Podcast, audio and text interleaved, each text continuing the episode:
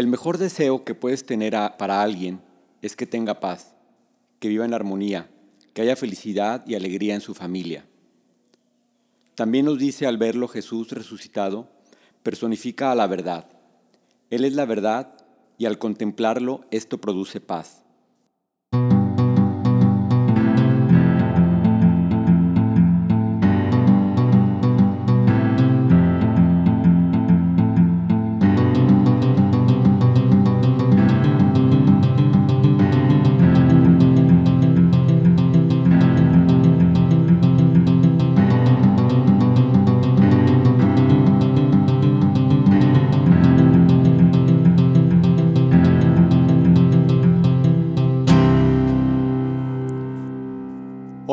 Querido oyente de Tesoro en el Cielo.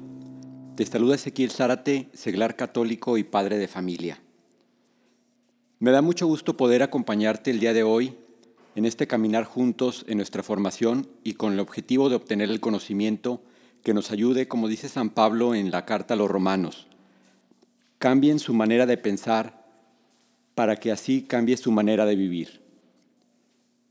Quiero enviar saludos especiales a las estimadas oyentes del grupo de Rosario Flores de María, que se reúnen en Frisco, McKinney y Dallas, Texas, y quienes han sido muy amables enviando sus mensajes.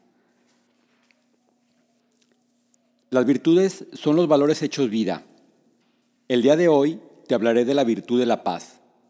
Es una palabra pequeñita, pero, pero con cuánto significado.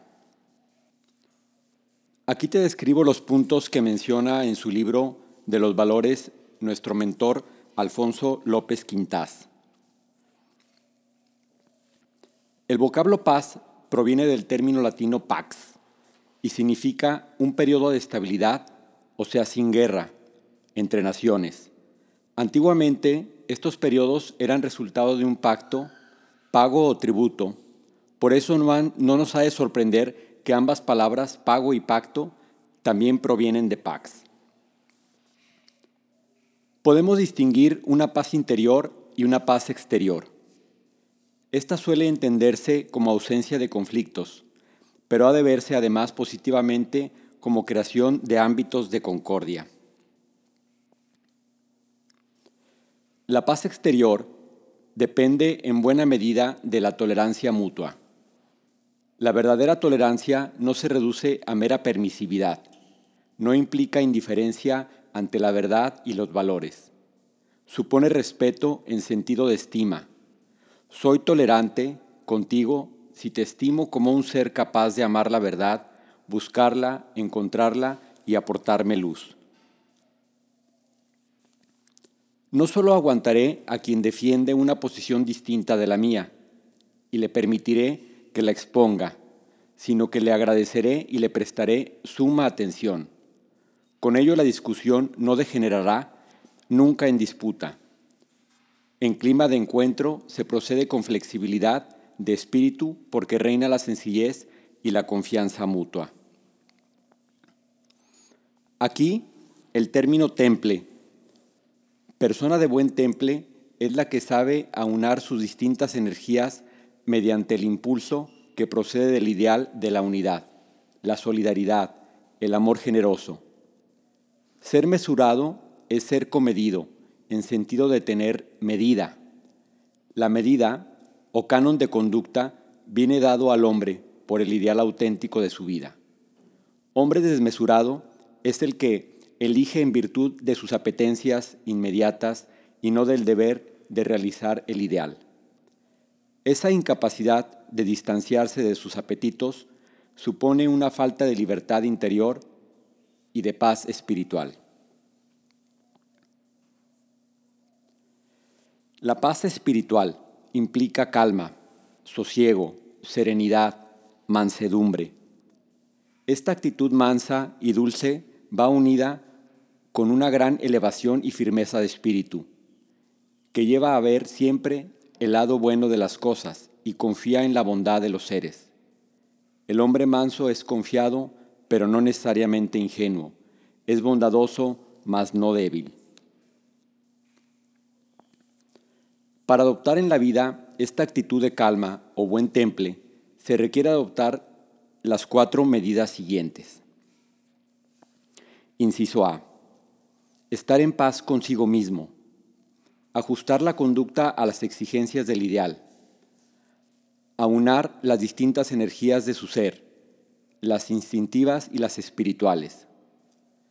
Si no cultivo el afán de unidad y me entrego al deseo de afirmar mi yo frente a los demás, no tendré recursos para dejar de rebelarme ante cualquier obstáculo que encuentre en mi amor propio. Perderé el control sobre mí mismo y caeré en el vértigo de la ira, sino de la venganza. El que tiene control sobre sí mismo, porque supera el afán de ponerlo todo a su servicio, siente una peculiar complacencia, no la propia de la posesión egoísta, sino la que se deriva de la creación generosa de vínculos. Inciso B propiciar en nuestra mente de pensamientos, proyectos y deseos positivos, creadores de unidad y de solidaridad. Inciso C.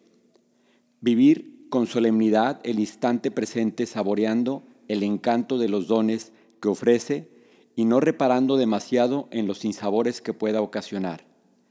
He de hacerlo desde la vida, en que en cada momento se me concede como el don más preciado a los ritmos naturales.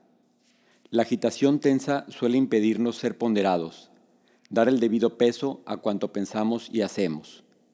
Al carecer de peso, somos alterados por cualquier contrariedad. La investigación antropológica actual, es decir, el estudio del hombre, está dejando patente que el hombre es un ser para la paz.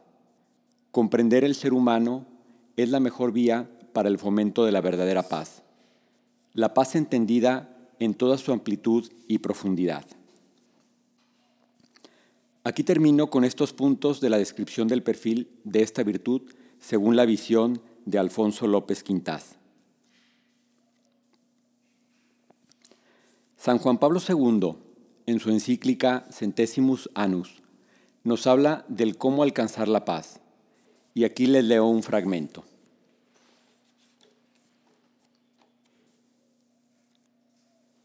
Por eso, el otro nombre de la paz es el desarrollo. Igual que existe la responsabilidad colectiva de evitar la guerra, existe también la responsabilidad colectiva de promover el desarrollo.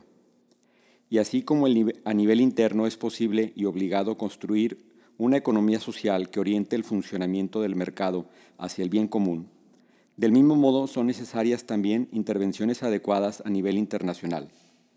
Por esto hace falta un gran esfuerzo de comprensión recíproca de conocimiento y sensibilización de las conciencias.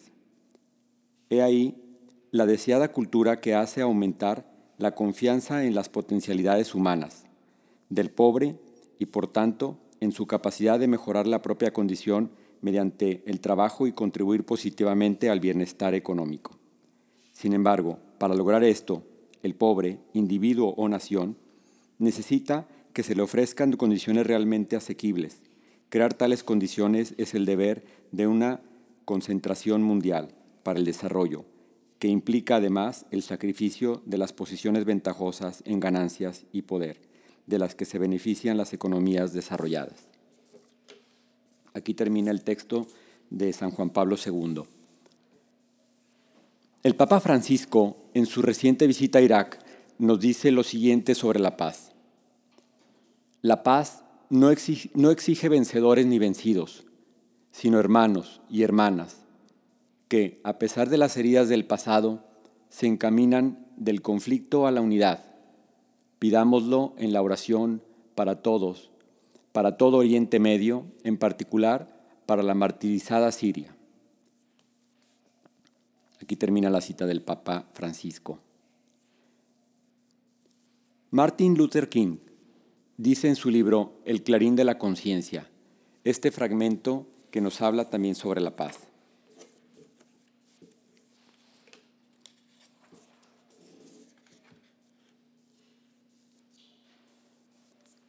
Todavía sueño hoy en que todos los ministerios y todos los ayuntamientos serán elegidos los hombres que, que obren con justicia y misericordia siguiendo los pasos de Dios. Todavía sueño hoy en la guerra, que en la guerra se acabará. Llegado este día, nos será revelada la gloria del Señor, y la contemplaremos todos unidos. Todavía sueño que con esta fe seremos capaces de transformar los límites de la desesperación. Con esta fe podremos anticipar el día de la paz, en la tierra y de buena voluntad para todos los hombres. Será un día glorioso, los luceros del alba cantarán unidos y los hijos de Dios exultarán de alegría. Aquí termina el texto de Martin Luther King. En su libro, Las palabras de Gandhi, Sir Richard Attenborough nos dice en este fragmento, Por lo tanto, dejad a aquellos que creen en la no violencia como el único método para obtener la verdadera libertad, que mantenga la llama de la no violencia, brillando luminosa en medio de la oscuridad impenetrable. La verdad de unos pocos contará, la mentira de millones se desvanecerá como una brisna ante un soplo de viento. Obra de la justicia es la paz. Encontramos esta frase en Isaías 32, 17. Y me hace reflexionar que la paz es una virtud que es más bien una consecuencia del ejercicio de otras virtudes. Como lo dice la propia frase, obra de la justicia, es decir, que al obrar con justicia logramos que prevalezca la paz en las personas y en los pueblos. Como lo vimos en los puntos de la descripción del perfil de esta virtud, con la tolerancia contribuimos a la paz, así como con la generosidad y solidaridad, que también la alcanzamos. Nuestros adolescentes en México que están cumpliendo 14, 15 años, solo conocen un país que se caracteriza por la violencia. Vivimos inmersos en el diario escuchar las malas noticias. Ya estamos vacunados y no nos sorprende todo lo malo que sucede a nuestro alrededor. Se llevan hasta estadísticas de los crímenes por sexenio presidencial. ¿Te has preguntado en qué tipo de país es el que quieres que sigan viviendo tus hijos? ¿O tú joven, en qué tipo de país quieres seguir viviendo? Como lo mencioné al principio, Cambia tu manera de pensar para que cambies tu manera de vivir. Esto no lo digo yo, lo dice San Pablo en Romanos 12, 2. Entonces, ¿dónde comienza el cambio de una sociedad? Pues comienza con mi propio cambio.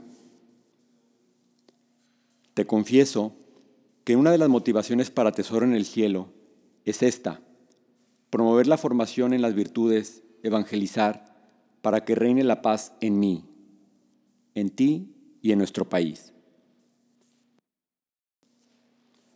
Jesús, en sus apariciones a los apóstoles después de su resurrección, siempre comenzaba diciéndoles, la paz esté con ustedes. ¿Qué quería decir con esto Jesús? El mejor deseo que puedes tener para alguien es que tenga paz, que viva en armonía, que haya felicidad y alegría en su familia. También nos dice al verlo Jesús resucitado, personifica a la verdad. Él es la verdad y al contemplarlo esto produce paz. La paz interior la obtenemos del perdón de nuestros pecados. Fíjense en este pasaje del Evangelio de, Juan, capítulo 20, versículos 19 al 22. Al llegar la noche de aquel mismo día, el primero de la semana, los discípulos se habían reunido con las puertas cerradas por, por miedo a los judíos. Jesús entró y poniéndose en medio de los discípulos, los saludó diciendo, La paz sea con ustedes. Dicho esto, les mostró las manos y el costado, y ellos se alegraron de ver al Señor. Luego Jesús dijo otra vez, La paz sea con ustedes. Como el Padre me envió a mí, así yo los envío a ustedes y sopló sobre ellos y les dijo, reciban al Espíritu Santo, a quienes ustedes perdonen los pecados, les quedarán perdonados, y a quienes no se los perdonen, les quedarán sin perdonar. Palabra de Dios, gloria y honor a ti, Señor Jesús. Los discípulos primero estaban con miedo. Se aparece Jesús en medio de ellos. ¿Y qué pasa?